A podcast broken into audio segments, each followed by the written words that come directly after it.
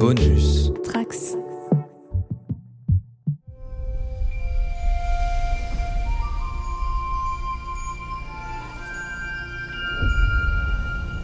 Bonjour à tous les trekkers et trekkies de toutes sortes, je suis le commandeur Guigui et je suis ravi de vous accueillir à bord de la station du Cadran Pop, le podcast sur Star Trek écoutable dans toute la galaxie et sur toutes vos applications de podcast via le flux du coin pop. S'il y a bien une chose qui ne fait pas défaut aux vieux fans de Star Trek, c'est bien la mémoire puisqu'il pinaille sans cesse sur tout plein de petits détails de la série et sur le canon global, et ce depuis plus de 50 ans. Alors est-ce que l'épisode du jour laissera à penser qu'il faudrait lâcher du lest et oublier certaines choses? C'est ce qu'on va voir aujourd'hui. Engage. Hold on to your saddles. It's gonna get a little choppy. Scans can't penetrate Rigel 7's atmosphere. This is an undercover recon operation. Enterprise needs to clean up its own mess. This isn't a normal planet. The radiation affects your brain. Who are you? I don't know. That doesn't sound good. Time loss, fear, and then you forget. Help! We need help! Working. Pour en parler, bien sûr, je ne suis pas tout seul. Il est de retour, il nous avait beaucoup manqué et c'est notre capitaine au cerveau positronique. Salut Manu. Salut tout le monde, content de vous retrouver aussi. Alors, elle nous a un peu manqué car elle était absente la semaine dernière. C'est notre enseigne Marie-Paul. Salut Marie-Paul. Mais dis donc, elle est où ma promotion? Ah oui, t'es passé lieutenant, exact. Salut tout le monde Excusez-moi, je préfère aller sur ma promotion avant de vous dire bonjour. Il y a des priorités dans la vie. T'as raison, Marie. Et en fait, euh, quelqu'un qui nous a pas manqué du tout, bah, c'est Raymond Brami. Salut Romain. Salut tout le monde, je tiens à dire que je vais pas être là ce soir, je remplace Marina, donc je passerai la soirée à parler de Game of Thrones et The Expanse. ce qui devrait être Normal. passionnant vu que je n'ai pas vu The Expanse, donc ça devrait être vraiment facile. Non, mais tu nous diras ce que t'as lu cette semaine. Ah oui, bah, évidemment. Euh, avant de commencer, c'était juste pour faire un petit point. euh, Il y a eu une interview d'Akiva Goldsman qui est sortie cette semaine, où en fait, euh, la semaine dernière, euh, je sais pas si vous vous souvenez, euh, j'avais émis l'hypothèse, voilà, la timeline qui avait été à ramener dans Strange New Worlds pour dire, euh, pour corriger les histoires de canon, et puis a Romain qui me disait, mais non, mais je pense qu'ils ils veulent juste en fait ramener l'histoire de euh, dans le futur de, bah, de notre présent à nous. Et visiblement, effectivement, dans l'interview d'Akiva Goldsman, c'est ce dont il est question. Leur, leur motivation, en fait, c'était ça, c'est de faire en sorte que les guerres eugéniques fassent partie de notre futur pour respecter un petit peu le, bah, souhait de Gene Roddenberry de- d'imaginer que Star Trek fasse partie de notre futur à nous.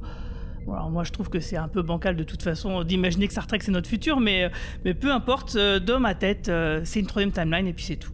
En tout cas, avant de parler de l'épisode 4, revenons un peu sur les épisodes 2 et 3, parce que finalement, la question que je posais sur la mémoire dans mon introduction bah, concernait peut-être plutôt l'épisode de la semaine dernière.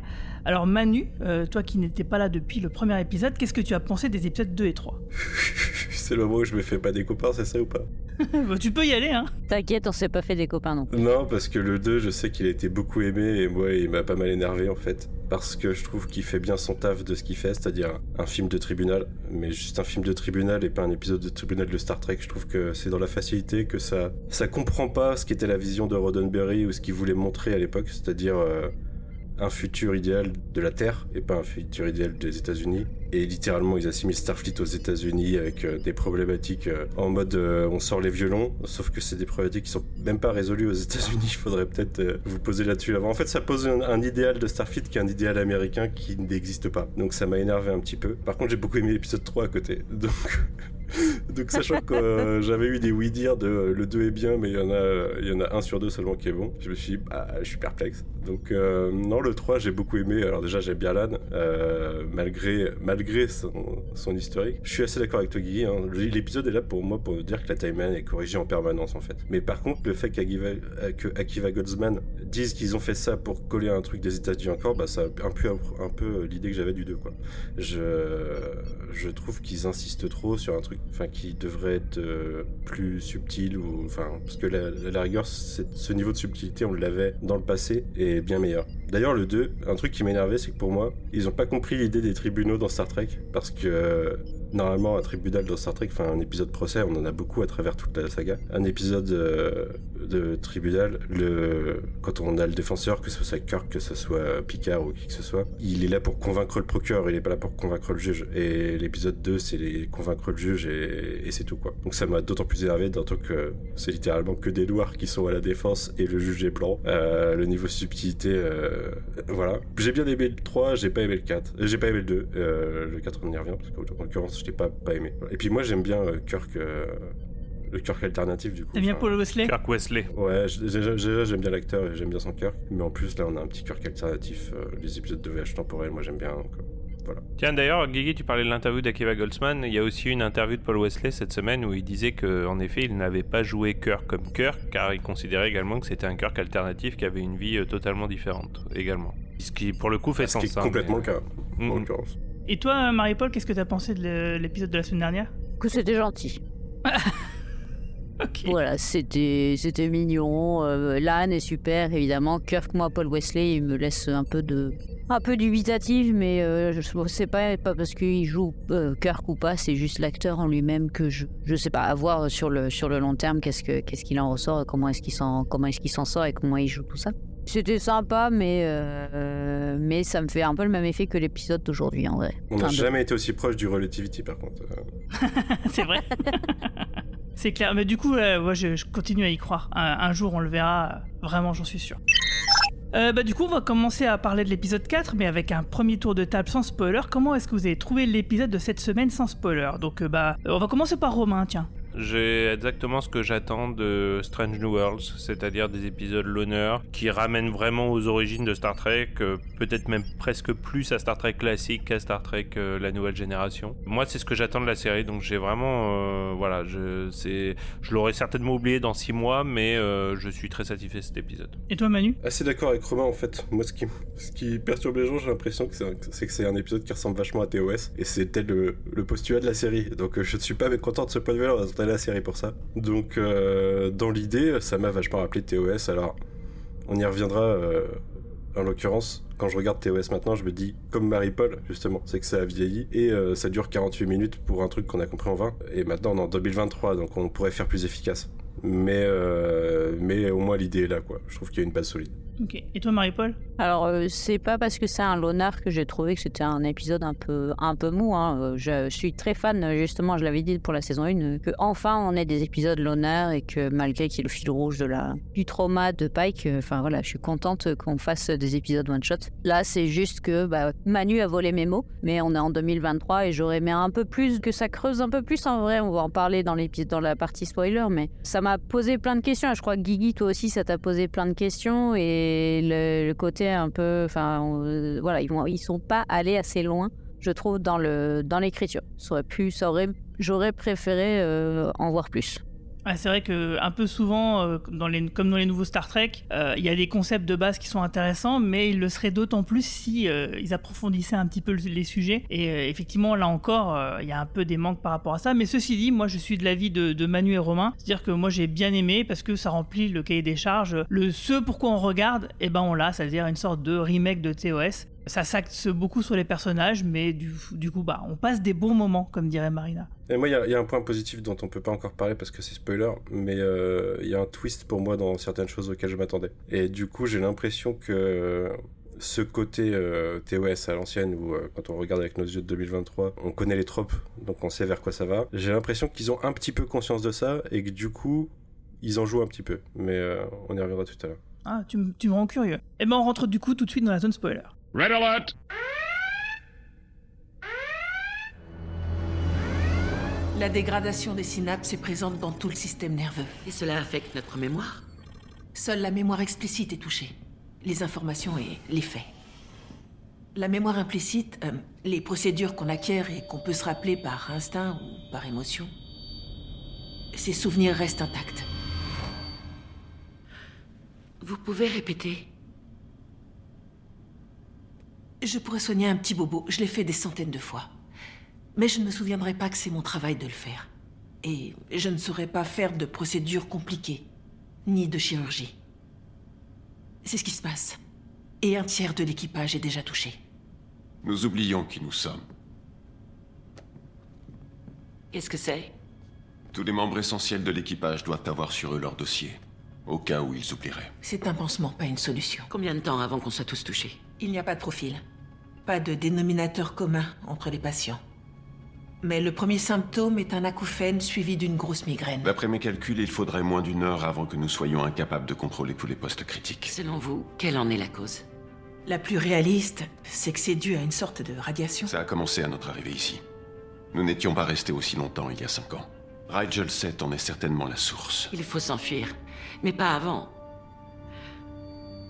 de les récupérer. On ne peut pas abandonner l'équipe de reconnaissance. C'est ça. L'équipe. Et le cap, et le capitaine, et... J'arrive pas à réfléchir. Venez à l'infirmerie. Je ne veux pas abandonner l'équipe au sol, mais on doit assurer la sécurité de l'équipage, puis changer notre trajectoire. Qu'on reste à proximité. Si ça se passe aussi mal ici pour nous, qui sait comment c'est en bas? Warning. Alors, euh, l'épisode 4, parmi les mangeurs de lotus. Alors, j'ai pas compris le titre. Moi non plus. C'est la C'est quoi traduction en anglais française, et puis en anglais, bah, il Et me en semble anglais, que c'est c'est ça. pareil, mais j'ai pas compris. Il y a une- vraiment une référence euh, qui nous manque euh, pour le comprendre, ce, ce titre. Donc, il a été écrit par Kristen Bayer et, euh, et David Perez et réalisé par Eduardo Sanchez. Alors, il y a juste un truc qu'il faut noter, c'est que Christine euh, Bayer, c'est une, euh, une romancière. Elle fait des, des, bah, des romans, des, des bouquins euh, Star Trek Voyager depuis plus de 20 ans. Euh, donc, c'est quelqu'un quand même qui est très ancré euh, dans la série, dans les séries Star Trek.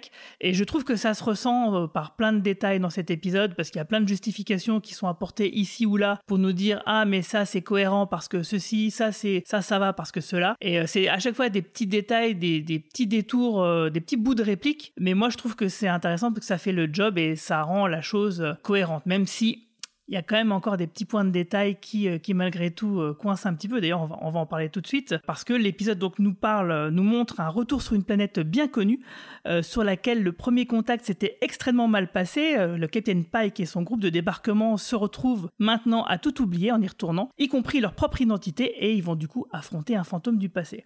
Alors l'épisode, il commence très gentiment par un- une scène de dîner entre la capitaine Battle et le capitaine Pike, qui lui fait...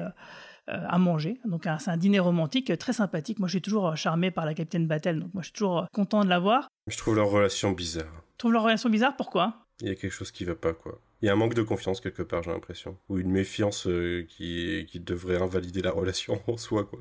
Moi, je trouve qu'il est trop bien pour elle. ah, le relou, on a à peine commencé la première scène déjà, quoi. Ça me fait plaisir que tu sois là, Romain. Je trouve qu'elle est pas au niveau. Je sais pas.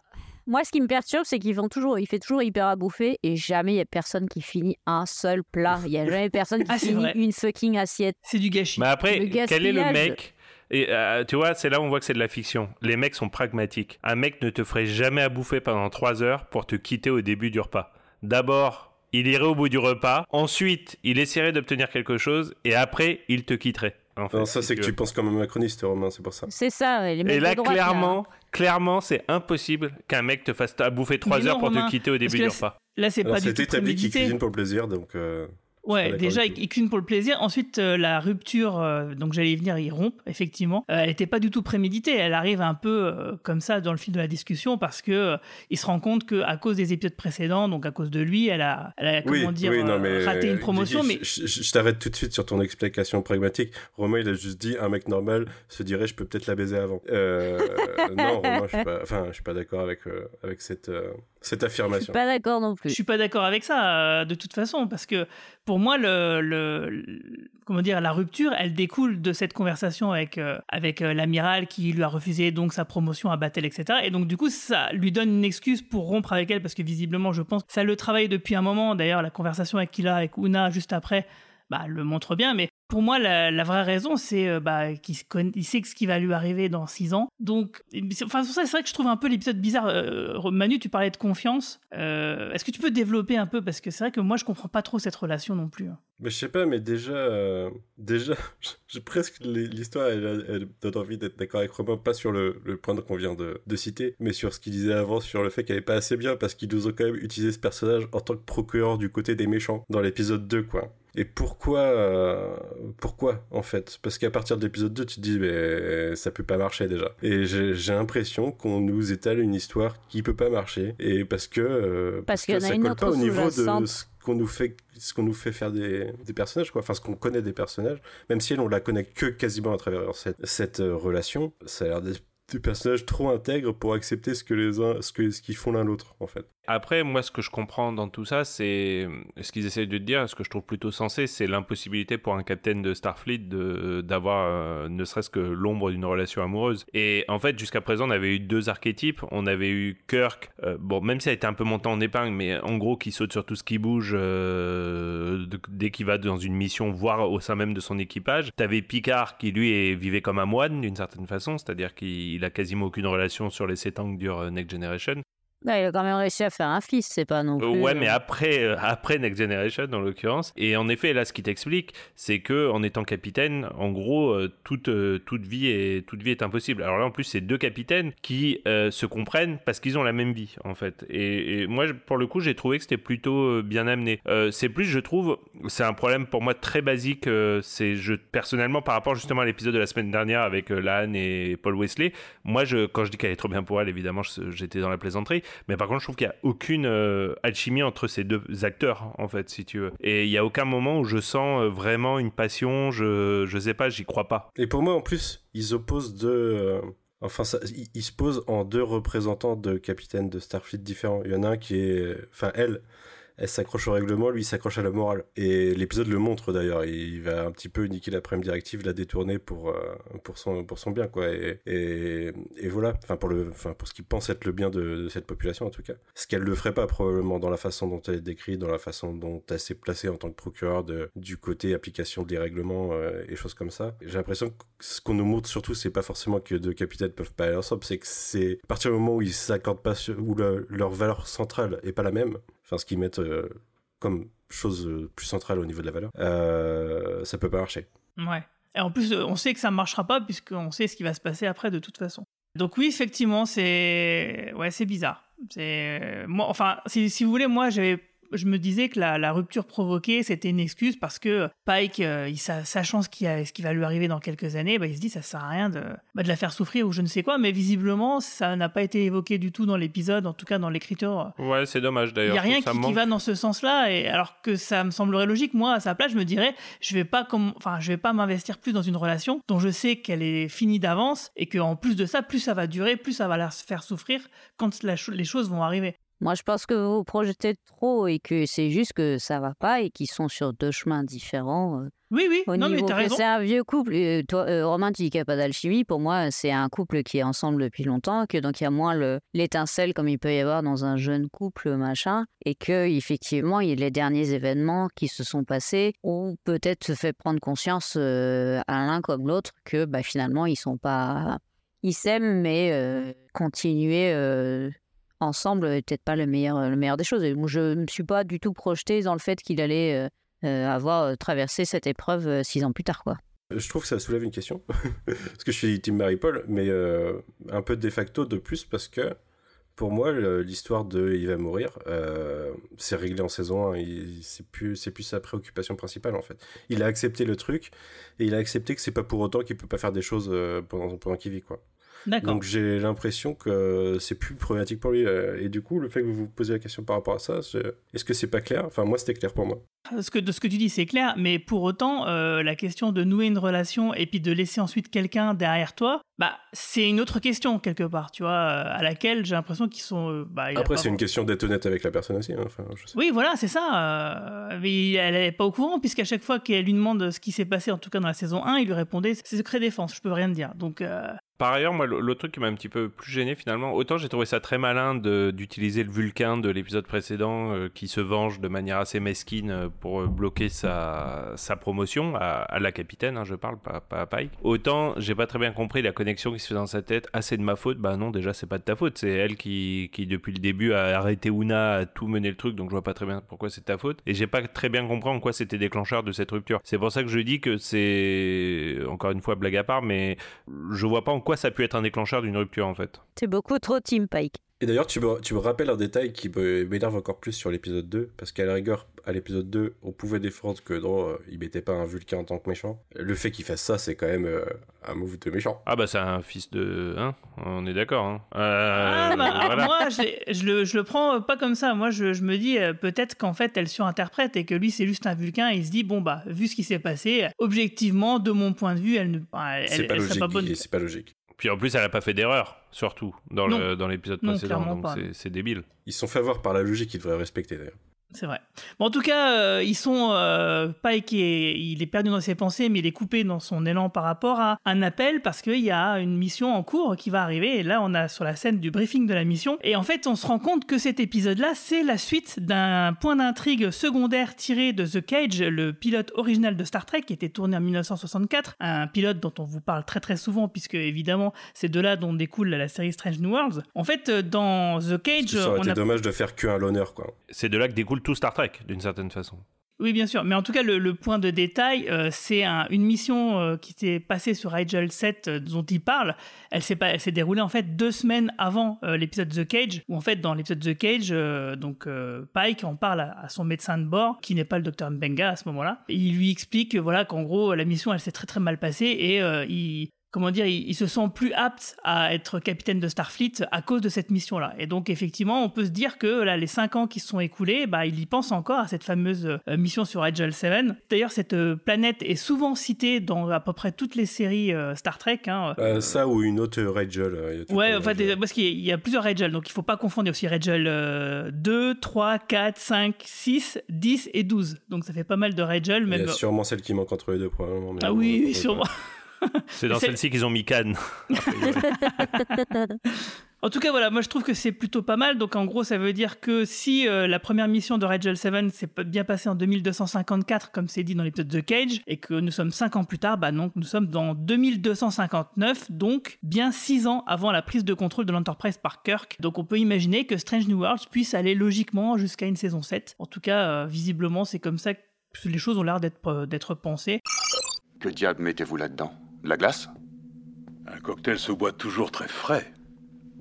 Qu'est-ce qui vous fait croire que j'ai besoin d'un verre? Il arrive fréquemment qu'un homme raconte à son barman tout un tas de choses qu'il ne dirait jamais à son médecin. Qu'est-ce qui vous préoccupe, Chris? La bataille sur Rigel 7 Y a de quoi?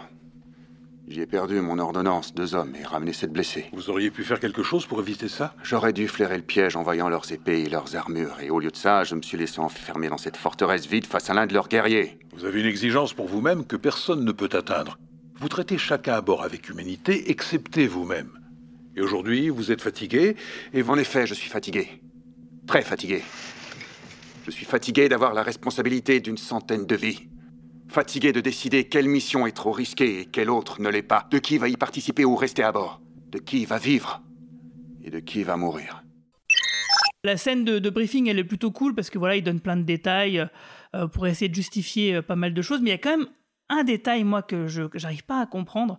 C'est pourquoi, effectivement, ils sont allés euh, sur une planète en uniforme, alors que, visiblement, ils disent c'est des mecs qui sont à l'âge de bronze, donc oui, les choses, elles pouvaient mal se passer. Et puis, euh, ils se rendent compte que bah, ils ont laissé du matos là-bas, et comment c'est un peu possible, quoi, euh, qu'ils aient oublié de laisser du matos? Alors moi, je me suis dit qu'en fait, le problème de l'épisode, c'est ces fameuses radiations qui font perdre la mémoire, etc. Un peu, ça pourrait être à l'origine euh, du fait qu'ils aient décidé, enfin qu'ils aient pris des décisions de merde à l'époque. Mais pour autant, euh, ils ont des inventaires. Ils peuvent quand même remarquer qu'il manque des, des flingues, par exemple. Ça, j'ai pas compris, par exemple.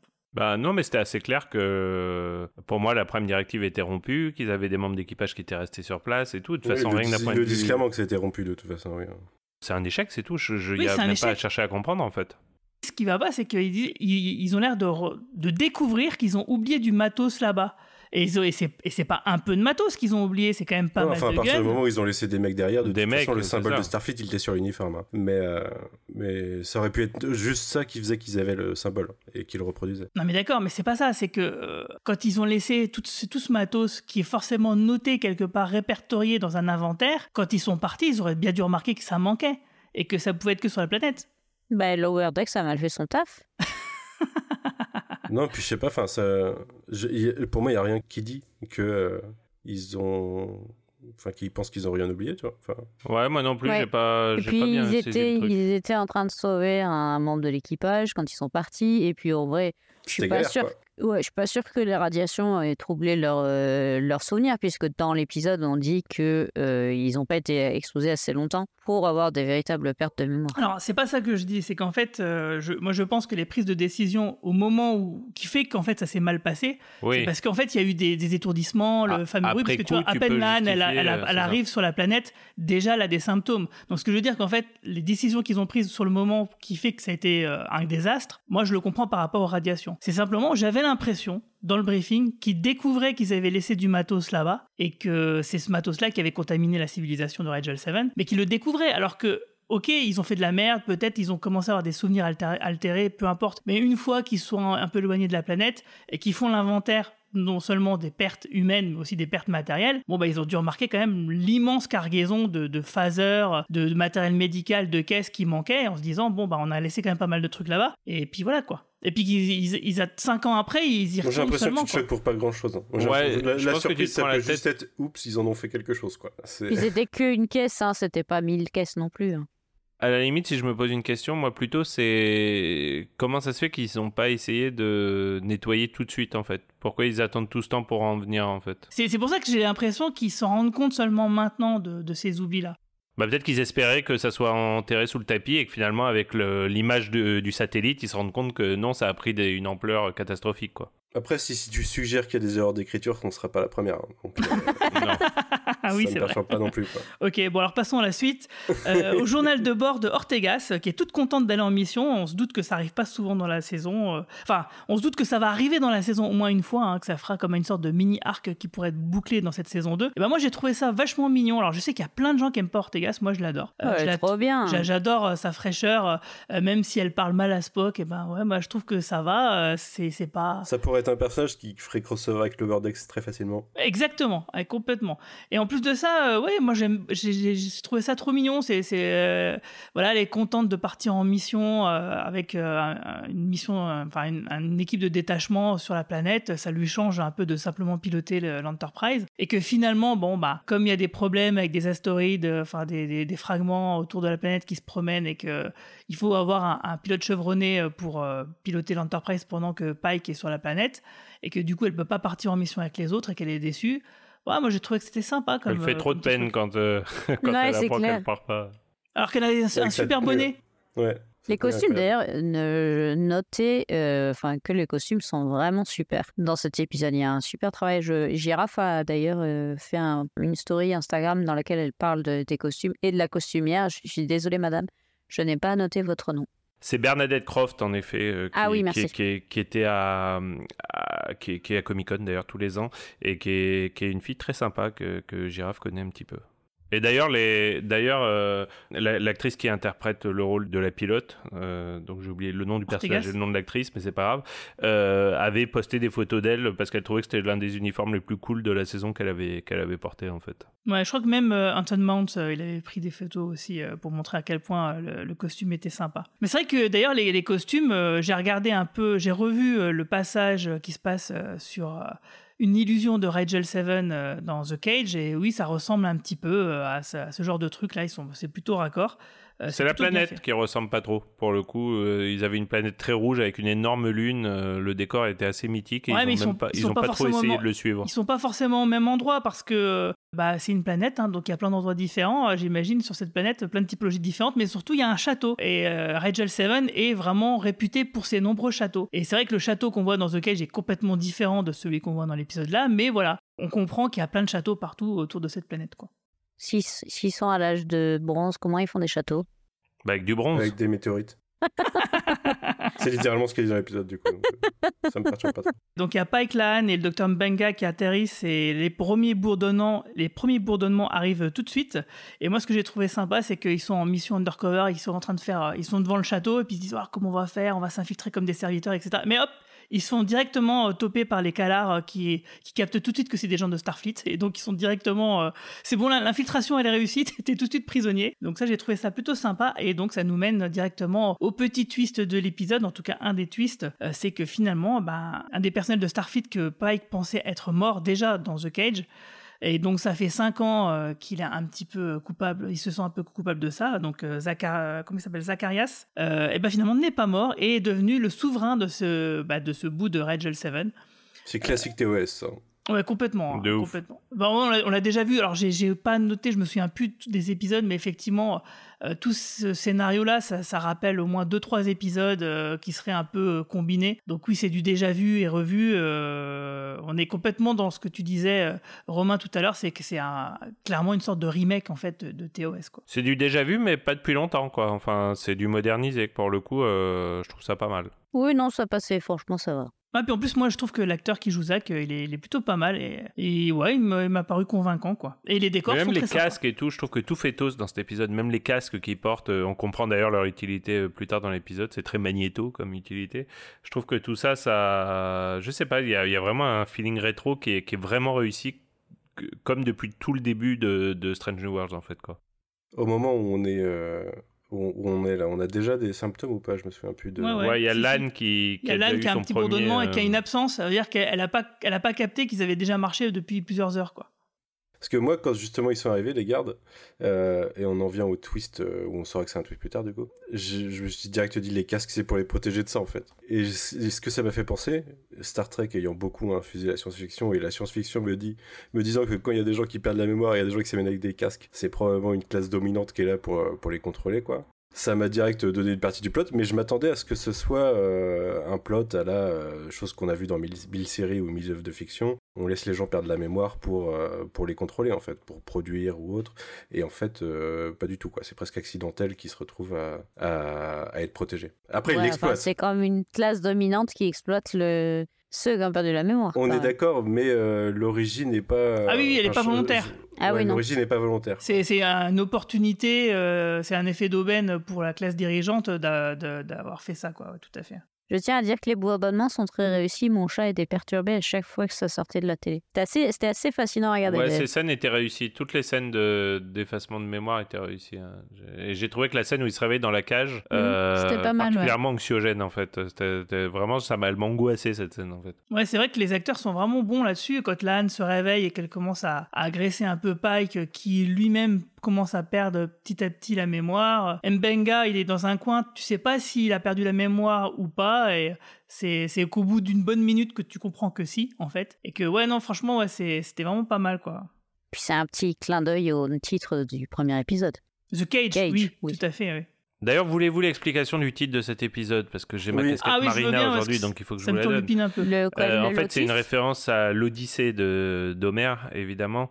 Et en fait, les mangeurs de lotus, euh, c'était des gens qui mangeaient des plantes euh, pour euh, oublier leur euh, euh, des plantes qui leur faisaient oublier leur rôle dans la vie. Mmh, Et à cause de ça, euh, ils ne vivaient une vie qui n'avait destination qu'à se satisfaire immédiatement. Ils n'avaient pas de vue du long terme.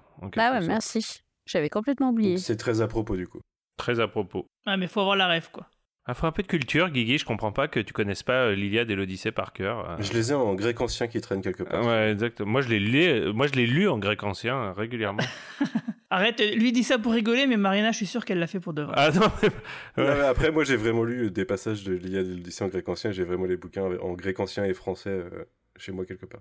Et d'ailleurs, ce 24. titre rappelle euh, l'épisode 7 de la saison 2 de The Expanse, hein, donc on le sait tous, où le personnage de John rencontre le personnage de Terry et en fait quoi, oublie, non, que, euh, oublie que le roi du trône est... euh, voilà quoi. Avec le dragon, tout ça, ouais. Que le dragon a mangé Mais c'était un bon euh, moment, quand Et même. Odor. Tu fais, tu fais une bonne marina, Romain. Ouais. Euh, ouais, donc en fait, ensuite, ils sont amenés faire euh, des, bah, un peu des travaux forcés et ils sont, il y a un vieux euh, qui les prend un peu sous son aile pour leur expliquer. Alors voilà, moi j'ai un totem, donc tous les matins, je me réveille, je sais ce que je dois faire et je le prends bien. Et du coup, je vous amène euh, ah, bah, pour votre journée de, de travail. Alors toi, tu vas tailler des cailloux, toi, tu vas couper de- du bois. Alors dans une, dans un même espace. Parce que ça sera pratique pour la Ça bagarre. fait vraiment, euh, vraiment décor à l'ancienne TOS. hein. Ouais, complètement. Là, là, pour le il y a- coup. y a- là, on est dans l'hommage, vraiment. On a un marteau, on tape sur une pierre, on sait pas pourquoi, on sait pas ce qu'on fait, comment, ni quoi, mais c'est pas grave. Et puis euh, Mbenga qui, s'y- Il y a un tronc un, d'arbre. man- un tronc d'arbre, là, tu fais OK. Oui, c'est surtout la scène de Mbenga qui est. En plus, elle revient plusieurs fois. il il est toujours sur le même bout de tronc. C'est ça. Il est pas très motivé, hein, c'est clair. Non.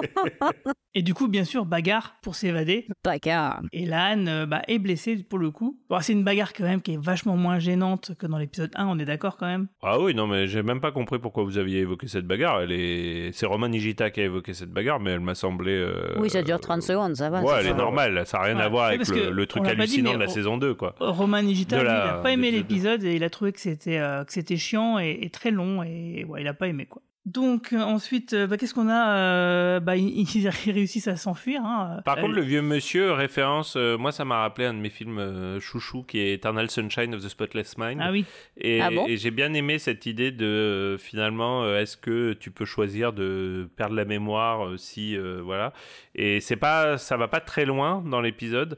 Enfin, ça reste un peu en surface, mais j'ai trouvé ça, j'ai trouvé ça touchant, ce, ce, ce petit en bout fait, de il scénario. explique que les, les émotions restent, même si on ne sait pas pourquoi. Donc, euh, euh, il explique que si Pike se sent lié à Lan et Mbenga, c'est parce que bon, bah, il s'aimait bien avant de perdre la mémoire et que les émotions restent. Et donc, il y a quand même une sorte de mémoire quelque part qui, qui, qui persiste. Et une Euh, mémoire instinctive aussi, ouais, c'est important dans le reste de l'épisode aussi. hein. Mais, euh, mais du coup, c'est vrai Et que de Pike, répétition aussi. Pike, ce qui aurait été intéressant, c'est peut-être de, de jouer avec le fait qu'il ait envie de perdre peut-être la mémoire parce qu'il sait ce qui va lui arriver et que d'instinct, il, il, doit, il, pourrait, il aurait pu se dire, par exemple, j'ai pas trop envie de retrouver la mémoire, je sais pas pourquoi, mais j'ai pas trop envie, mais je dois le faire parce qu'il faut sauver l'âne. Voilà, il y a, je trouve qu'il y a un petit manque par rapport à ça euh, parce que c'est Parce vrai que, tu surinterprètes encore trop via ce trauma. euh, je pense vraiment qu'on est passé. au Bah, euh, bah oui, mais là. Oui, ça moi, serait logique, ça Ça serait serait logique logique, d'en parler, quoi. C'est le moment. C'est le moment. De, tu vois, je Sauf suis que dans les scénarios, ils, ils sont passés au-delà, quoi. Parce qu'en fait, euh, c'est vrai, moi je l'ai. et En plus, c'est ce que j'avais dit la- l'année dernière. J'avais dit, j'espère qu'ils vont, dans la saison 2, qu'ils vont pas nous en reparler à chaque fois, etc. Mais là, en l'occurrence, ça me semble bizarre de pas le faire. Donc c'est vrai que je suis un peu entre les deux, hein, entre l'envie de pas trop qu'on en parle et puis euh, se dire que bah oui, mais quand même, ça aurait été un peu logique euh, de- d'utiliser cette carte-là ici. Au final, il a juste oublié sa vieille blonde qui sert à rien. Quoi? C'est toi, vieille blonde. On est content que tu sois là, Romain. Ok. Mais elle est pas blonde, hein. Si, elle est blonde. Mais non, elle est, elle est châtain. Euh, Ah mais en fait, ils s'enfuient, ils s'enfuient gentiment. C'est-à-dire que euh, ils font la bagarre et les gardes, ils font la bagarre. Ils foutent, ils foutent des pains aux deux gardes et puis Lan, elle est, elle est blessée, mais ils vont tranquille à la hutte euh, du vieux qui a tout oublié avec son totem, quoi. Je veux dire, la révolution, elle est pas compliquée dans cette, Ah bah oui, sur cette planète. hein. Surtout, il lui dit Bon, alors les souvenirs, ils sont dans un coffre euh, gardé dans le château. Eh ben, ok, Pike, il dit Bah, c'est bon, bah, j'y vais. Allez, on y va. Et il a pas oublié. En route pour l'aventure, c'est un JDR, hein, techniquement, le truc. hein. C'est- Le truc qui fait très rétro-trek et très classique, mais aussi TNG, c'est cette impression que ce sont des planètes euh, où il y a 17 habitants, en gros. Si Oui, c'est ça. Mais, mais moi, enfin, je, je l'accepte complètement parce que ça serait d'être de mauvaise foi par rapport au reste de Star Trek que de critiquer ça dans Strange New Worlds, en fait. Mais, mais là, tu, dans cet épisode, c'est vrai que tu le ressens grave. Quoi. Vraiment, tu as l'impression qu'il y a, il y a six mecs euh, qui travaillent dans les mines, quatre mecs dans le château, et ça s'arrête à peu près là, quoi.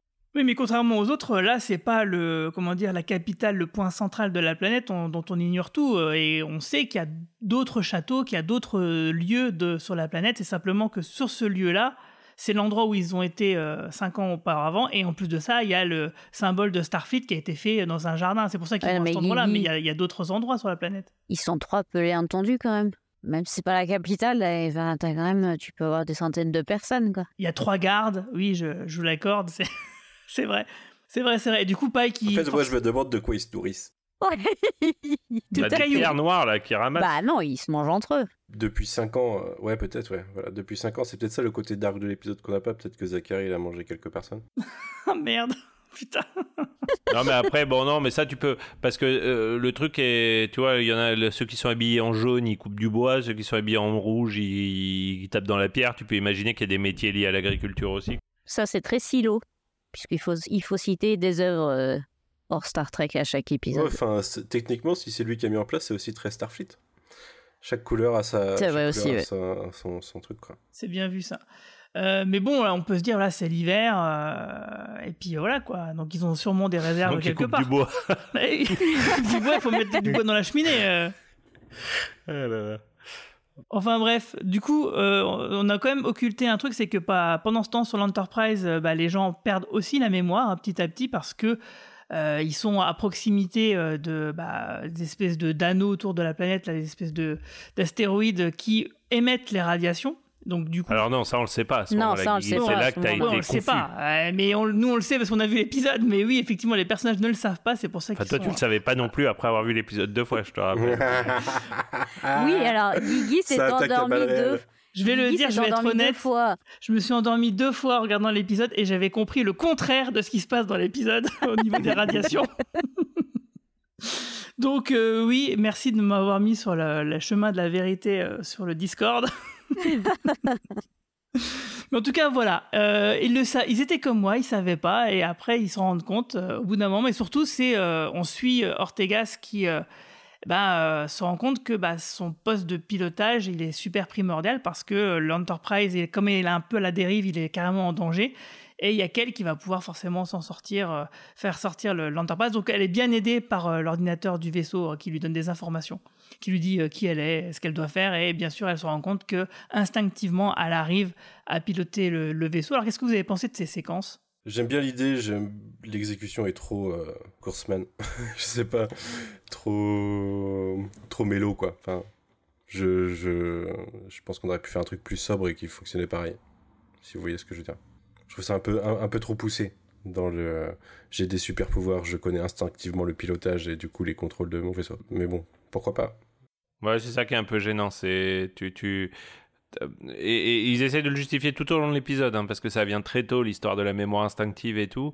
Mais c'est vrai qu'entre la mémoire instinctive, le fait qu'elle n'arrive même plus à lire, hein, parce que eux sont touchés particulièrement fort, parce qu'ils se retrouvent vraiment dans l'instature d'astéroïdes qui génèrent ces radiations. Donc en fait, ils, sont beaucoup plus impactés que même les gens sur la planète. Et le fait qu'elle arrive à repiloter le vaisseau, bon, j'ai, faut mettre ça faut mettre vraiment en veille son, son, son, son incrédubilité, quoi. Mais why not? J'ai pas été transcendé, mais j'ai pas trouvé ça honteux non plus. Alors qu'en parallèle, Mbenga, il a pas les mêmes instincts vis-à-vis de son métier. Enfin, il sait qu'il sait des choses, mais il n'arrive pas à en faire quoi que ce soit.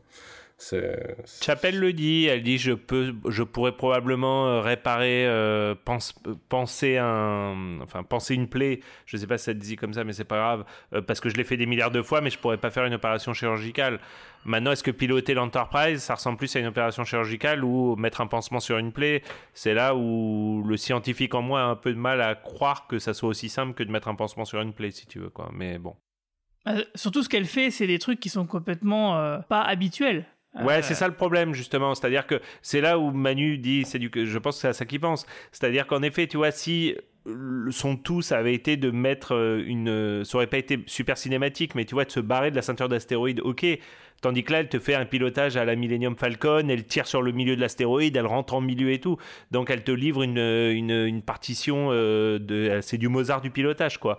Euh, bon bah voilà, euh, bon c'est difficile de croire que tout ça se relève de la mémoire instinctive quoi. Bah, c'est qu'elle est vraiment un super pilote. Mais oui, euh, bah, c'est ça que ça, ça nous montre, hein, qu'en fait, euh, c'est une pilote exceptionnelle. euh, Enfin, il y, a beaucoup de gens qui l'aiment pas parce qu'elle a une grande gueule et tout, mais bon, moi, ça me fait penser à Tom Paris hein, dans Voyager. Lui aussi, il avait une grande gueule. il faisait aussi un peu son frimeur. bon, bah, c'est pas grave, quoi. Ça en faisait un personnage attachant. voilà, moi, je trouve c'est un peu pareil. Moi, je l'aime bien parce qu'elle me, me rappelle Vasquez dans Alien 2. C'est pour ça que je l'aime bien. Mais c'est pas une très bonne raison. Je suis pas d'accord avec toi, Guigui, parce que pour moi, Tom Paris, il est détestable au début. Et il Oui, apprend début, à oui, devenir autre chose. Oui. Alors que elle, elle est. euh, je comprends pourquoi elle est détestable pour certaines personnes, mais c'est dans la façon dont elle est représentée, dans la façon dont c'est forcé de temps en temps qui fait que c'est détestable. C'est pas un personnage détestable en fait. Non, non, elle moi, je la trouve super personnage. euh, ouais, je la trouve Et super du coup, attachante. euh, du mal à comparer avec Tom Paris là-dessus. Tom Paris, il a évolué, alors que là. Oui. euh, Oui, Tom Paris, au début, c'était un peu un connard. Et euh, oui, il devient plus sympa avec le temps, en côtoyant justement le, le reste de Ouais, il l'équipage. apprend des choses, il se fait remettre, enfin, il perd des rangs de temps en temps, enfin, au moins une fois, c'est, c'est important, quoi. Enfin, c'est, cette saison aussi, Voyager, c'est pas pareil. on est qu'à la deuxième. C'est vrai, c'est vrai. Et en plus, Cette on saison est de 20 et quelques épisodes. hein. Et on est qu'au 14e épisode. Ce qui n'est pas beaucoup, c'est vrai. Bon, en tout cas, pendant ce temps-là, sur la planète, il y a Pike, euh, il est prêt à défoncer euh, Zachary, donc euh, Zacharias. Euh, il a réussi son petit putsch, hein, euh, facile, avec un, un plateau à dessert pour se protéger des tirs de, de Zach. Euh, ça marche super bien. Et puis, bon, bah, du coup, il lui pète la gueule, il le défonce. euh, il cherche absolument ce fameux coffre au souvenir. euh, puis, bon, bah, l'autre, il lui dit non, mais c'est c'est une légende, ça n'existe pas, c'est pas comme ça que ça marche. et là, il y a Pike qui est vraiment furieux, et puis, donc, il est prêt à le buter quand même. jusqu'à ce qu'il se rappelle qui il est. Et ça, j'y crois plus que les skills de pilotage. Mais ça, ça, pose question en fait. C'est-à-dire, est-ce que euh, fondamentalement Pike c'est un gars violent euh, qui serait prêt à buter un gars euh, comme ça parce qu'il est énervé et que du coup se souvenant un peu bah, de comment dire son éducation de Starfleet de la Fédération l'en empêche quand il réussit à s'en souvenir ou enfin c'est un peu un peu bizarre je trouve non? Moi je trouve ça un peu bizarre dans le dans le côté méta de la chose vis-à-vis de Picard saison 3 avec Data ou dans Picard saison 3 avec Data, tes souvenirs constituent ce que tu es. Et là, en l'occurrence, tu, tu, ça nous montre que Pike reste un peu ce qu'il est malgré ses son absence de souvenirs. Bah, pas sur la fin, puisqu'il est prêt à tuer Zach. Bah, il le fait pas. Il le fait pas parce que euh, on voit qu'il y a un switch. À un moment donné, il se souvient au moment de le buter, ses souvenirs reviennent en fait. Il a vraiment du bol le Zaka. Parce que quoi? Ça se voit qu'il y a vraiment un shift quoi. Bah non, il s'en En fait, moi ce que j'aurais aimé, c'est qu'effectivement, on oui, comprenne après, bien pas... qu'il n'a pas retrouvé ses souvenirs et qu'il le bute pas. Et qu'après ses souvenirs arrivent, alors que là, on comprend bien que c'est parce un que peu ses souvenirs, ses souvenirs sont revenus, bah, qu'il ne le tue pas en fait. Bah, Rousseau a, Rousseau J'avoue, moi je me suis pas endormi deux fois devant l'épisode, alors je pourrais pas te dire. c'est bas, ça c'est bas. À revérifier. Rousseau appelait ça l'existentialisme, et moi je trouve ça très beau. Je crois que c'est notre expérience Bah, qui... qui nous fait, et pas nous qui faisons notre expérience. Bah, c'est juste qu'il a appris à contrôler ses pulsions, c'est tout en fait.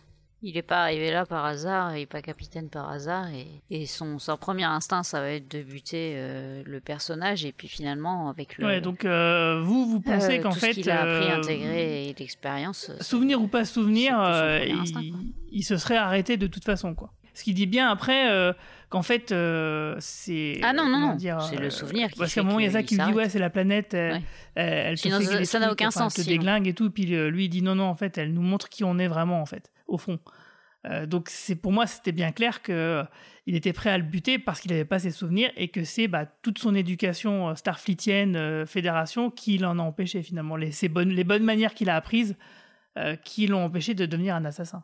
Non, mais écoutez, euh, même par rapport à ce qui se passe en ce moment et tout ça, je trouve ça un message important de se dire que on peut pas, euh, dans le comportement des uns et des autres, on peut Heureusement pas qu'il y a ignorer Starfleet pour l'impact de la humaniser les gens. société Et de, de tes valeurs et de la façon dont, dont la société. euh, Je sais pas, je trouve ça un beau message. Moi, j'ai un message auquel je crois, en tout cas. On n'est pas violent, c'est la so- c'est c'est- c'est ton expérience qui te rend euh, plus ou moins violent ou plus ou moins bon, quoi. Jean-Jacques Rousseau, ouais, je, je, je connais. Plutôt Sartre d'ailleurs que Rousseau, en y repensant, mais voilà. Ok. Je trouve ça chaud que t'abordes ce sujet avec nous, Romain, alors qu'il y a Marie-Paul et moi. J'ai bien vu comment t'as as navigué sur, en, en ne disant trop rien sur euh, le positionnement.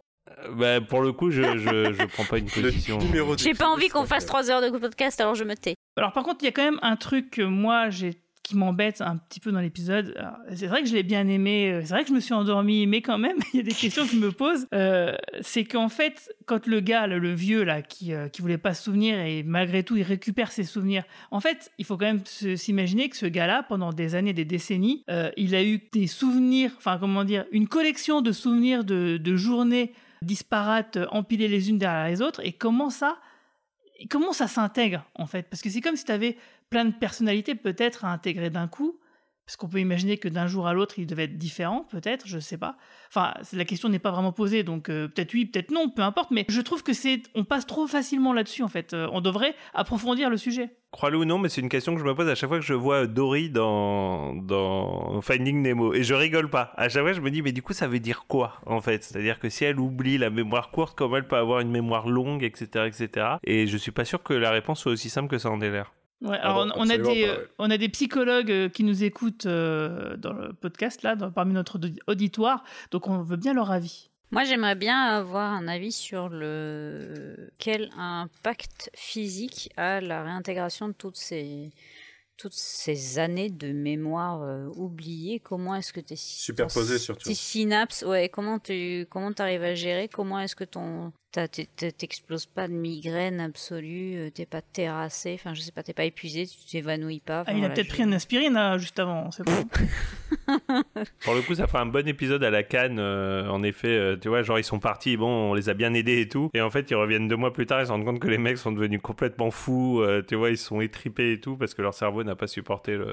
Ça ferait une bonne En- suite à cet épisode. En fait, euh, c'est un peu euh, la question de euh, comment tes chemins neuronaux, euh, enfin, si tes chemins neuronaux se reconstruisent à chaque fois, qu'est-ce qui se passe quand euh, ils se superposent euh, à la réintégration, quoi? Et alors là, ça, en effet, tu dois, tu dois devenir fou probablement. Ah, mais la, la T'as migraine plus, que tu t'as- plus de logique interne en fait si. euh, si- Mais comment tu peux être quelqu'un Enfin, comment ta personnalité elle peut exister en fait? Après, on en a parlé euh, hors antenne, mais, mais moi, j'ai- j'ai. Pas vu ça comme une perte de mémoire au, au sens où on l'entend habituellement. J'ai plutôt vu ça comme une sorte de méga brouillard en fait euh, qui t'empêche de penser correctement en fait. Et, et je pense que si tu le perçois comme ça. Euh, non, ils oublient. C'est pas un méga brouillard, euh, Romain. Ils oublient. Si c'était un méga brouillard, ils seraient pas capables de fonctionner au Oui, bout mais moment. et, et lui-même ça changerait rien parce que ça veut quand même dire que les mecs ils ont vécu à chaque fois des journées euh, où ils se souvenaient pas de ce qu'ils avaient fait la veille et quand on pile ça des centaines, des milliers de fois, se comment passe, tu ouais. peux avoir vraiment vécu, tu vois? Euh, Comment euh, parce que ça fait comme euh, on imagine une, une personnalité par jour peut-être. Bah, c'est. Est-ce que c'est pas mettre en parallèle avec les mécanismes qui sont mis en place par la maladie d'Alzheimer, puisque c'est. J'ai l'impression. Ah que- peut-être oui oui. Enfin, Je sais pas. Je, je, suis- je suis absolument. Je n'y connais absolument rien et je n'ai personne dans mon entourage qui euh, qui souffre de cette maladie. Euh, donc je peux pas dire, mais est-ce que voilà, c'est un. Tu oublies régulièrement. En fait, tu oublies euh, beaucoup de choses Ouais, en mais permanence. Alzheimer, euh, enfin, Je sais pas. T'as un oubli décroissant, c'est du présent vers le futur, enfin du, présent vers le passé.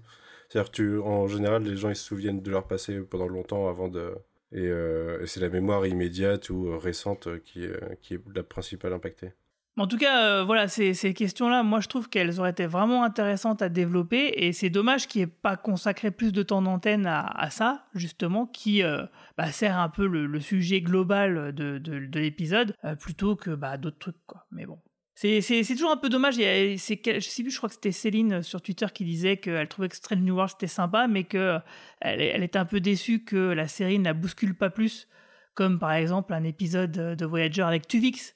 Hein, un exemple pour euh, ne citer que celui-ci, quoi. Mais euh, Parce que ah, t'as un dilemme moral à un moment. voilà, un dilemme moral dont on parle 30 ans après encore, quoi. C'est pareil dans l'idée, en fait, ça fait penser, euh, enfin, l'épisode où Kirk, euh, Kirk vit une vie alternative parce qu'il oublie ses, ses souvenirs sur une Ah, planète à cause avec des d'un Indiens. totem, là, avec les Indiens. Ah oui, oh là. Et, et The Inner Late, où là, il l'oublie pas, mais du coup, il a une nouvelle vie euh, qui va être réintégrée à la fin. Ça, on l'a jamais, euh, on en a jamais trop reparlé. Mais ils ont, enfin, Picard, il a eu une famille, quoi. Il a eu une famille, il a, sou- il a le souvenir de ça. Ouais, et dans The Near Light, c'est moins gênant parce qu'il y a une phrase euh, à la fin, je, je saurais pas te la citer exactement, mais où Picard explique que il a l'impression que c'est comme un souvenir encapsulé en fait, que c'est pas quelque chose qui prend autant de place dans son. Il y a une phrase qui l'explique, Une enfin tu sorte sens de qu'ils se sont sentiment, en la fait, question. hein. Exactement. Par contre, t'as un épisode de Deep Space Nine que moi je n'arrive pas à regarder, euh, où tu sais Miles euh, Ah oui. reste genre toute une vie en prison. Ouais, Et, pour le coup, à la fin de l'épisode, ils, ils se rendent compte que c'est une prison du futur où euh, le temps passe sans que le temps passe, si tu veux. Mais par contre, à aucun moment, il t'explique que justement, c'est encapsulé. Tu vois ce que je veux dire? Et, et du coup, le mec revient dans l'épisode genre comme une fleur. Enfin, dès l'épisode précédent, il revient comme une fleur, alors qu'il a littéralement passé 100 ans dans une, dans une cage. En ouais, fait, et puis si il, est, il, il a failli devenir vraiment fou et il est devenu des. En plus, Il est devenu fou, il a une tué un captivité mec. Enfin, atroce euh, où il a tué son meilleur ami, où il a vécu des trucs, euh, des sévices horribles. Euh, et oui, euh, et C'est vrai qu'il est hardcore cet épisode. il est vraiment. Pour le coup, d'un point de vue SF, c'est un super épisode, euh, mais, mais d'un point de vue continuité, il est, il est impossible à accepter, en fait. Oui, parce si que l'épisode veux. d'après, il est tout va bien. Ah ouais, ouais, non, mais c'est- on n'en reparle jamais, quoi. Si je puis me permettre, j'ai oublié d'en parler en tout début de podcast, ça me permet de placer un Nick Paramount Plus. Il y a exactement ça avec un aller. personnage de Prodigy en saison 1. Et elle, euh, elle s'en souvient. Elle s'en souvient et ça a un impact sur le personnage, quoi. Dans Prodigy, on a ça. On a un personnage qui vit très longtemps, qui devient, euh, enfin, qui du coup, c'est ce qu'il, je sais plus son nom, mais euh, celle qui devient scientifique. Parce que c'est celle qui a dans Rock quand il y a les Non, Ah, c'est Rock, Rock, ouais. ouais, C'est ça, Rock Tac, ouais. Quand on a le l'épisode avec, euh, ils sont tous dans une, euh, dans un, Des phasages temporels, c'est l'épisode 8, je un phasage temporel différent, ouais, mais avec en plus le temps se passe pas du tout pareil. Elle, elle est dans celui où ça se passe très lentement et du coup, elle vit, euh, elle vit très très très très longtemps. Je sais plus combien c'est, mais c'est très longtemps. Et on le sait pas en fait. Euh, c'est euh, suggéré que c'est très très longtemps. Oui. Mais dans la suite, c'est impliqué qu'elle s'en souvient, quoi. Qu'elle avait vraiment, elle a vraiment vécu ça, elle a évolué. Et c'était bien fait du coup dans Prodigy, donc Nick euh, Paramount Plus.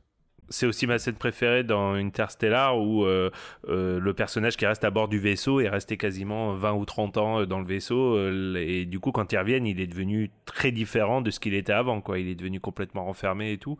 Et, c'est vrai que bon bah voilà quoi. Merci Star Marina décide souvent d'ignorer c'est vrai c'est ça. C'est malheureusement le point noir d'Interstellar mais pourtant mais mais dommage mais, j'adore ce film quand même, hein. je lui mets 10 sur 10 quand même, mais le point, euh, la, la planète euh, qui ralentit, ce n'est pas logique pas scientifiquement pas logique, c'est juste pas logique qu'ils y aillent parce qu'ils devraient s'en rendre compte en fait. Exactement.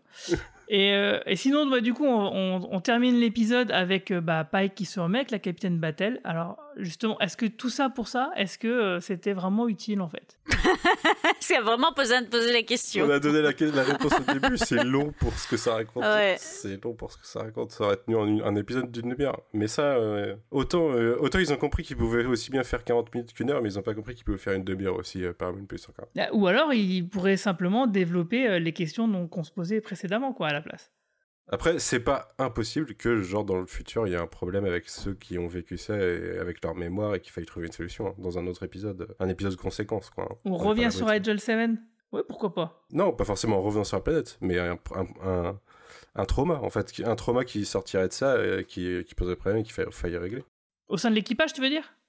Cela dit, cela dit, c'est un peu intéressant que tu parles de, trauma parce que la, la revenue de tous ces souvenirs, potentiellement, euh, par exemple, M. Benga qui a, qui a développé un, un, syndrome post-traumatique euh, de, de la guerre, euh, c'est, il aurait pu avoir une réaction même s'il l'a accepté, même s'il l'a accepté, euh, enfin, il est beaucoup plus, enfin, il a travaillé là-dessus, etc. Avant, mais là, le fait de tout remanger dans la figure alors qu'il avait tout oublié, est-ce que il y aurait pas, voilà.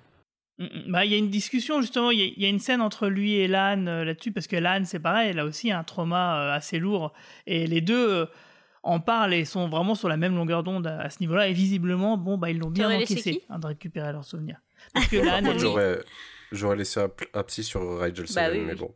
Un psy sur Rigel 7, parce que je, quitte à niquer la Prime Directive. D'ailleurs, je, trouve que c'est un faux débat, la fin d'épisode, puisqu'elle est déjà niquée, la, la Prime Directive. bah oui, oui, au point où on en est, euh, c'est pas enlever pour, un caillou. Pour reciter Christopher Nolan, c'est un peu comme euh, est-ce que la, la toupie tombe ou pas? Euh, Le film t'a montré que c'est pas son totem, donc on s'en fout en fait. Mais je, je, je sais pas, le, le, vieux là, le vieux qui avait une famille, c'est pas. Enfin, lui, euh, sa réintégration de souvenirs risque de faire mal quand même. Bah, en même temps, il t'expliquait qu'il sentait la souffrance, il se rappelait juste pas trop pourquoi il souffrait, donc euh, bon, je sais pas. Ouais, bah maintenant il se souvient. Mais le fait de. Finalement, le fait de revisiter l'épisode avec vous, ça me fait reconsidérer l'épisode un peu à la baisse, je dois dire. Parce que je me rends compte que. Je me rends compte quand même que ce qui manque à cet épisode, c'est finalement un un, message. Bah, le scénario il y est, mais c'est plutôt le, pourquoi et le message en fait. Finalement, qu'est-ce qu'il raconte cet épisode? C'est plus on en parle, moins c'est clair pour. Alors c'est peut-être parce qu'il est tard et que j'avais pas prévu de bah, faire ce podcast. Parce qu'il est, il est utilisé en partie pour euh, Ortegas, pour euh, montrer euh, je suis un pilote dans le sang. C'est aussi nébuleux que la planète. Et pour Pike et son histoire d'amour. Ouais, mais qu'est-ce que ça montre alors explique. Enfin, qu'est-ce que ça, qu'est-ce que ça démontre en fait sur ces personnages Par contre, non, je suis d'accord avec toi, ça raconte rien. Ça se loupe là-dessus ça raconte rien parce que c'est vrai que ça évoque plein de trucs sur la mémoire. Euh, il y, a des pistes en effet sur euh, euh, bon, sur en effet avec ce vieux monsieur, est-ce qu'il vaut, enfin, Eternal Sunshine of the Spotless Man, quoi, je, recite. Sauf sauf le message de Eternal Sunshine, il était très clair pour le coup, et le questionnement philosophique de Eternal était vraiment très très clair. Et en fait, je vois pas très bah bien comment. La, morale, c'est euh, c'est l'âne qui le dit, c'est qu'en fait, euh, le poids euh, des, des, mauvais souvenirs, bah, ça vaut quand même le coup parce qu'il y a les bons, quoi. Voilà, c'est un truc aussi con que ça, quoi. Ça va pas. Plus ouais, je, je, suis d'accord, sauf qu'il y a aucun ah, des personnages principaux qui se pose même la question. Tu vois, il y a aucun. Si, la bah, et Mbenga, il y a, y a, un échange entre eux, mais c'est vrai que c'est très très bref. Et puis en fait, je suis d'accord avec Romain. Superficiel. Pour, pour moi, ça, ça, ressemble à euh, plein de petites idées philosophiques à partir du concept, qui sont pas forcément déconnantes. Genre, en effet, le, le, le vieux, on va continuer de l'appeler comme ça, qui, euh, quand il dit qu'il n'a pas besoin de savoir de quoi il, pourquoi il est triste pour savoir qu'il est triste, c'est intéressant. Philosophiquement, c'est intéressant. C'est a- ça, c'est exactement ça. C'est un, petit peu impactant, mais ça, ça se construit pas dans un tout d'épisode, en effet. C'est un petit patchwork d'idées, et euh, en effet, euh, le fil rouge, on a du mal à le voir. Et, et tu vois, Mbenga, on a un peu oublié qu'il a perdu sa fille dans la saison précédente.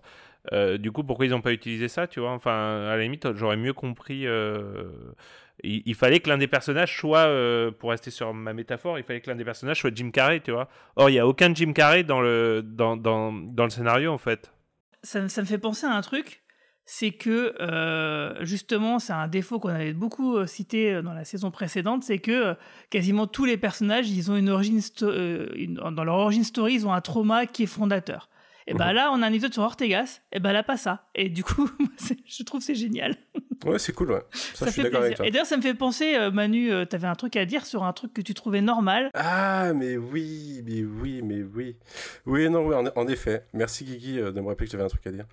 Euh, oui, je me suis fait la remarque. euh, Ortegas, elle se rend compte qu'il y a un truc qui va pas, elle va à l'infirmerie. Enfin, on lui dit d'aller à l'infirmerie, quoi. C'est-à-dire, euh, ou je sais plus si c'est C'est. Oura. Non, c'est Non, Oura. c'est Oura, c'est voilà, c'est Oura. C'est euh, qui, c'est, c'est-à-dire qu'il n'y a pas de, euh, il y a, pas le, le trope, un des tropes qui m'énerve le plus dans toute la fiction, puisque c'est souvent le trope qui te sert à justifier le fait que quelque chose se passe pas. Ce qui est, euh, je me rends compte que j'ai un problème, j'ai été mordu par un zombie, je, je le cache pas, peut-être que ça va bien se passer, quoi. Et heureusement, cet épisode nous montre que non, Starfleet est plus intelligent que ça. Oui, parce que là, c'est vrai que je te rejoins, euh, j'ai trouvé ça sympa et rafraîchissant, euh, paradoxalement, alors que ça devrait pas, parce que c'est logique, normalement. Non, ça devrait être normal. Tout le monde fait ça, normalement, dans la réalité.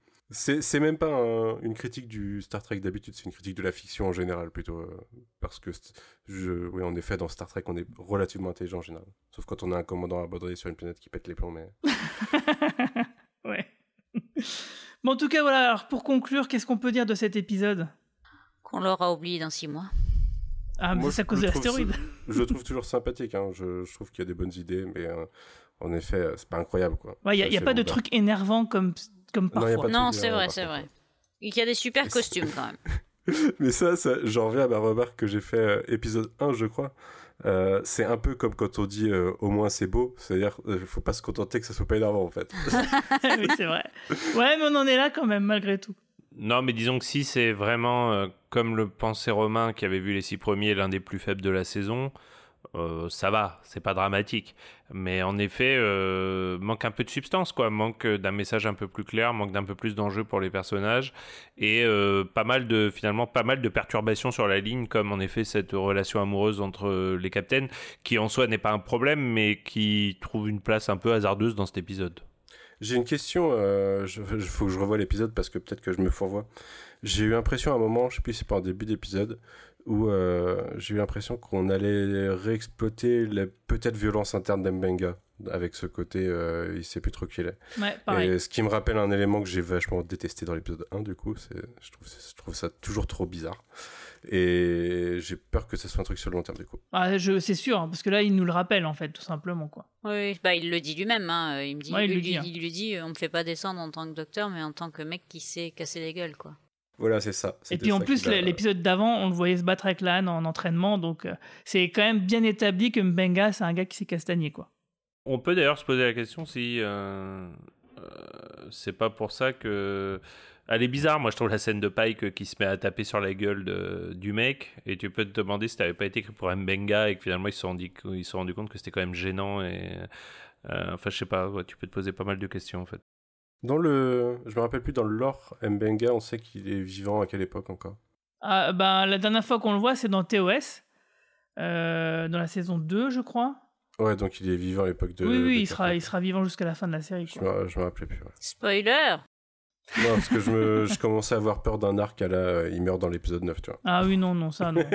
Lui, il est safe. Il paraît qu'on risque de faire un arrêt cardiaque avant la fin de la saison. Ah, avec l'épisode 9 peut-être d'ailleurs. Oui, il y a moyen. Oui, oui, oui. Avec l'épisode 9 qui sera une comédie musicale, oui, voilà, ça c'est possible. Bah, t'as la comédie musicale, t'as- il reste pas mal de trucs sympas. hein. Il y, a- il y a le crossover extra avec euh, Oui, c'est le quand World ça? X. On c'est l'épisode 7. Oh, c'est loin. le 28 août qui passe, je crois, ou le 27. Euh, Juillet, tu veux dire 28 juillet. Euh, oui, juillet, pardon. Enfin, c'est le 27 et le podcast c'est le 28. Ouais, je ça. sais parce que je suis sur le podcast du 21 et je me compte je suis jamais sur le podcast des bons Ah, épisodes. mais oui, grave, il faut que je Oh, démissionne. on n'en sait, Oh. on n'en sait rien. Bah, euh, moi, Romain et euh, Nigita m'a dit que l'épisode 6 était bien. Alors, Ouais, ouais, là on n'est pas d'accord avec Romain en général, donc... euh. Captain, incoming message.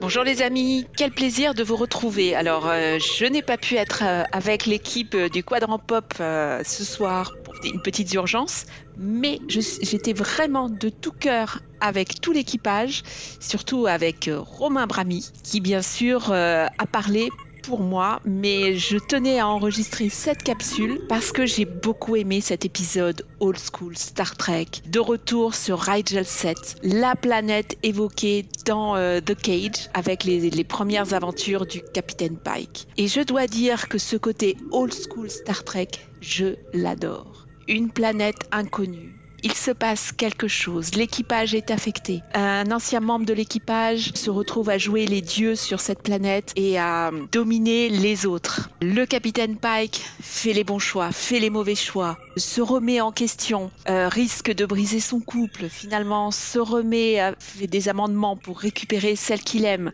Et il a bien de la chance, hein, parce que franchement, moi, à sa place, je ne l'aurais pas repris. Il s'est comporté comme un imbécile. Et enfin. J'ai adoré ce ciel euh, kitsch à souhait, mais que j'adore. Ces, tons de, violet d'une planète inconnue où il se passe des choses mystérieuses. L'équipage est affecté par euh, des pertes de mémoire. Oui, c'est old school. Oui, ça a été vu et revu dans la série originale. Ça a été vu et revu dans euh, Next G.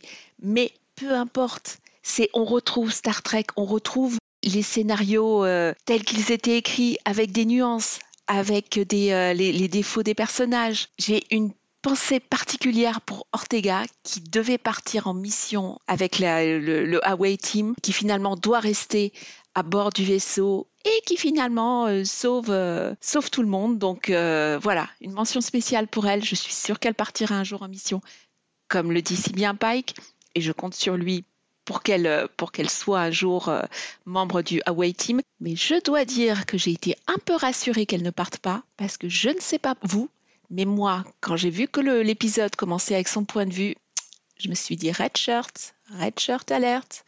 Donc euh, ça m'a un peu rassurée mine de rien qu'elle reste. Spock est de retour dans un rôle un peu plus sérieux que le comic relief des deux derniers épisodes, mais je pense qu'on peut s'améliorer dans le traitement d'un Vulcain.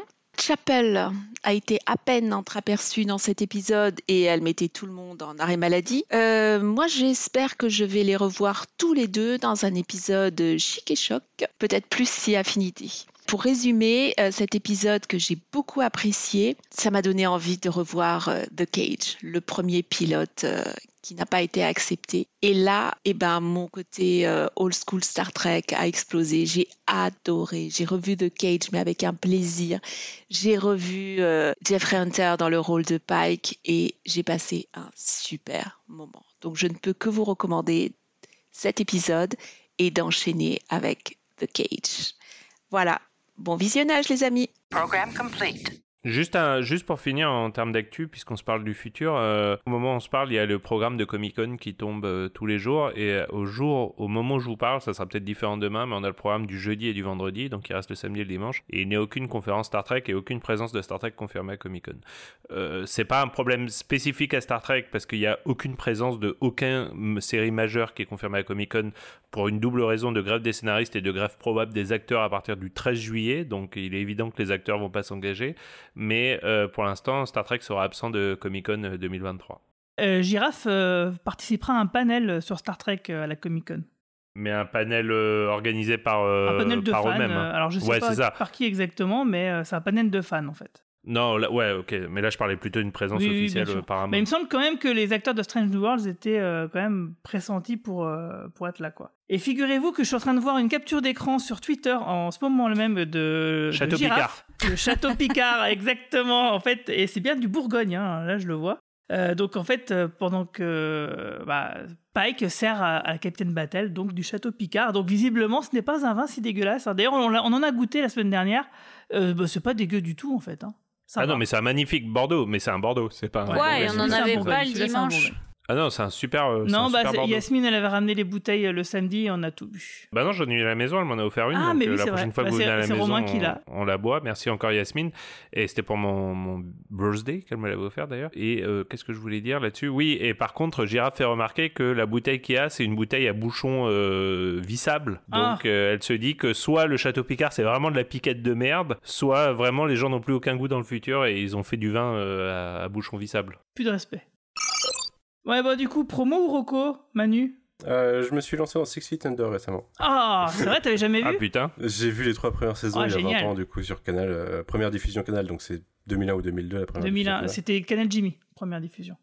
Non, Canal Plus, je l'avais moi en tout cas. Donc, euh, Ah ouais? Ouais, mais c'était Canal Jimmy antérieur à. Il a raison. Canal Jimmy antérieur ouais, à Canal. Bah moi c'est première diffusion Canal Plus, donc 2001 ou 2002, euh, laissez-moi tranquille. C'est autre chose Déjà que l'épisode d'hier d'un point de vue important euh, philosophique et raisonnement. Ah ouais, c'est vrai que Six Feet Under, euh, voilà, c'est une de mes séries préférées. Je crois que j'ai jamais autant pleuré de ma vie devant une série. Ah c'est chaud, hein. là je suis, euh, il m'en reste trois dans la saison, alors je les avais déjà vus vu que j'ai vu les trois premières, je savais à quoi je m'attendais, mais euh, du coup je les mets avec un pote, je les mets avec Alfro, et euh, il découvre, tu sais quand euh, il y a des gamins qui vont arriver, des choses comme ça quoi. Pour le final, euh, ne le regarde pas seul et prévois des mouchoirs. Et philosophiquement, euh, ouais, ouais, c'est déjà très puissant dans la saison. Mais je me souvenais que c'était bien, je me souvenais pas à quel point, euh, en le voyant à 36 ans, ça serait déprimant par contre. Ah oui, carrément, ouais, c'est clair. Moi, j'avais envie d'écrire un épisode de Six Feet Under rien que pour l'intro. Rien que pour Ah bah écrire oui, une intro clair. de Six Pour Feet Under. c'est- C'est mon rêve absolu, en fait. Et sinon, t'as des euh, podcasts euh, Tortue Ninja, là, j'ai vu. Ouais, j'en ai un qui est sorti hier, au moment de cet enregistrement. Sur, euh, en fait, il y a des, mi- des micro-séries qui, euh, qui, sortent, enfin, qui sortaient en début de, de publication IDW, donc entre 2011 et 2000, je sais pas, 14 peut-être, avant qu'il y ait une autre. euh, une autre série parallèle et c'est sur les héros et les vilains donc il y a 8 héros et 8 vilains qui sont euh, dans deux tomes regroupés chez iComics Heroes and Village je crois les, les tomes respectifs. Le Heroes vient de sortir, du coup on a traité les deux là. Donc c'est euh, c'est l'équivalent de 16 singles euh, qu'on s'est relus pour ça. Donc euh, bon podcast, en plus c'est relativement bien quand même, Ouais. comparé à beaucoup de mini-séries à côté. Et toi, euh, Marie-Paul? Je suis en train de lire la série, la trilogie Silo de Hugo Wee, euh, donc euh, dont est adaptée la série télé euh, Silo euh, sur Apple TV. Et je crois que Manu avait bien aimé. Moi, je trouve que le roman fonctionne mieux et je suis un peu interrogée par certains choix qu'ils font dans l'adaptation. Ah J'en- ouais, je suis assez. On est d'ailleurs, on regarde à deux et on est assez dérouté par les choix euh, narratifs euh, qu'ils ont fait euh, sur euh, sur les personnages, sur le développement des personnages. C'est Ok. c'est chelou. Bon, après, il y a des trucs hyper intéressants et c'est cool de les de les voir quand même à l'écran. Moi j'ai mais- beaucoup aimé, après je trouve que c'est très prévisible. Enfin j'avais Oui. j'avais anticipé beaucoup de choses. Ouais, tout à fait. beaucoup beaucoup de choses. C'est moins prévisible, je trouve que. je sais pas si vous avez vu The Crowded Room, je crois que ça s'appelle. Euh, sur Apple TV aussi, euh, que j'ai dû, j'ai regardé. Il y a six épisodes qui sont sortis. Je sais pas s'il y en a plus. J'imagine que oui parce que je, on est un peu sur la fin là. De, on reste sur sa fin, pardon. Et euh, j'avais deviné le twist au premier épisode. J'étais un peu déçue. Bah moi je, je suis partagé entre Amanda Seyfried et le plot qui a l'air pas incroyable. Elle est vraiment chouette. Lui est assez incroyable. Euh, le plot est très prévisible, donc euh, si vous avez envie de regarder un, peu un truc un peu polar, euh, un peu, enfin là, c'est pas polar, c'est polar psycho, on va dire, que vous vous savez pas quoi regarder et que vous avez envie de pas vous prendre la tête, ça se regarde très bien. Mais il y a beaucoup d'autres choses, je pense, bien meilleures qui peuvent être vues avant ça, quoi. Mais lui est incroyable, par contre, cela dit.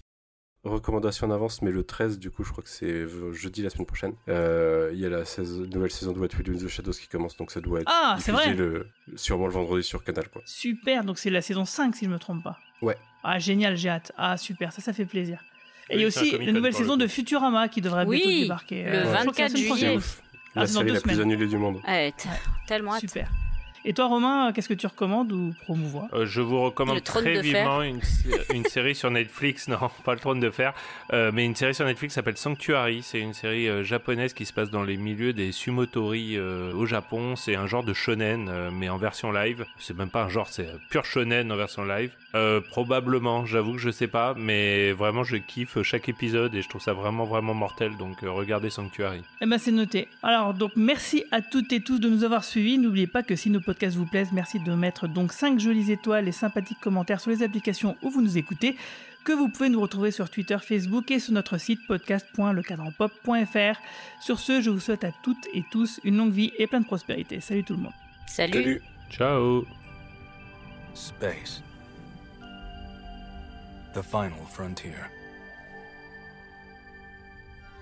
These are the voyages of the Starship Enterprise. Its five year mission. To explore strange new worlds, to seek out new life. And new civilizations, to boldly go where no one has gone before.